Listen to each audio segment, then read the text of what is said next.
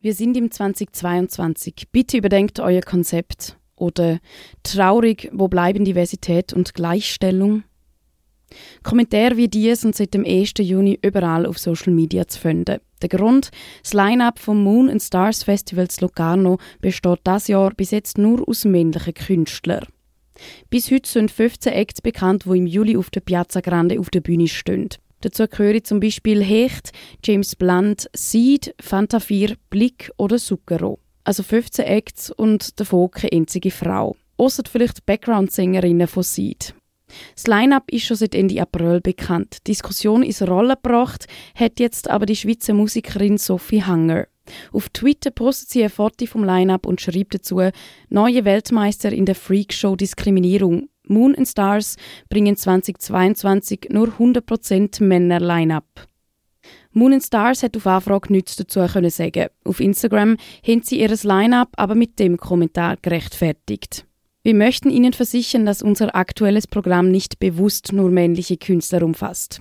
Wie in den letzten Jahren bevorzugen wir ein gemischtes und abwechslungsreiches Programm. Die gesamte Event- und Musikbranche ist durch Corona mit diversen Herausforderungen konfrontiert, die auch unser diesjähriges Programm beeinflusst haben. Sophie Hanger schreibt auf Twitter auch, dass nicht alle Acts von Moon Stars kommerziell erfolgreich sind. Es will also auch Platz für Newcomer haben, aber eben nur keine weibliche. Das ist ein aktiver Ausschluss. Vor allem während Line-Ups über Monate verhandelt, das passiert nicht einfach so. Die 39-jährige Musikerin hat vor genau einem Jahr einen Gastbeitrag beim Spiegel zu dem Thema verfasst. Mit vollständig männlichen Line-Ups würden Festivals schaffen, in Sachen Diskriminierung gerade zwei Vögel auf einmal abzuschiessen. Sie schliessen Frauen aus und kommunizieren auch noch öffentlich.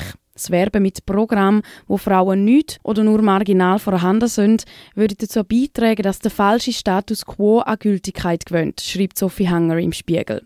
Sie appelliert auch an die männlichen Headliner, sie sollen bei so einem Programm auch mal was sagen oder sich weigern, bei Festivals zu spielen, wo kein starkes Frauen-Line-Up haben. Als Musikerin sehe ich sie nämlich nur diese Botschaft. Die Welt findet ohne Frauen statt. Ihr könnt jetzt hingehen oder kommen, um uns anhimmeln.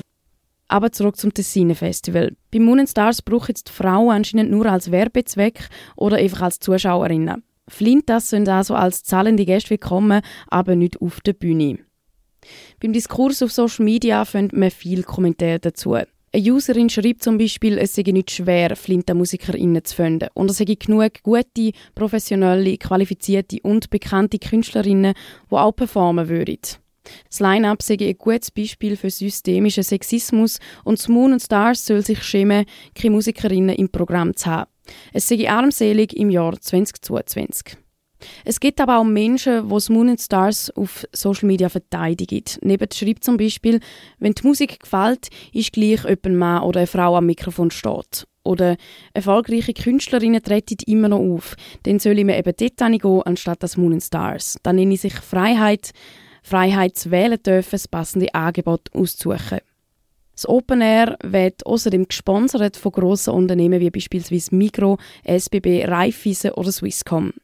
Entspricht denn das Line-Up eigentlich der Diversity-Richtlinie von diesen Sponsoren? Das Line-Up ist noch nicht komplett. Vielleicht könnte unter einem Programmabschnitt und viele mehr auch noch ein paar Flinta-MusikerInnen für euch kommen. Für beide Sonntage ist das Programm nämlich noch nicht draussen und wenn die mit Flintas gefüllt wären, könnte das Moon Stars ihren Ruf wieder ein bisschen retten. Obwohl auch dann sind Flintas noch unterrepräsentiert. Aber gleich könnt ihr die Chance nutzen. Und wenn nicht, dann werdet ihr das spätestens bei der Festivalbilanz deutlich zu spüren bekommen.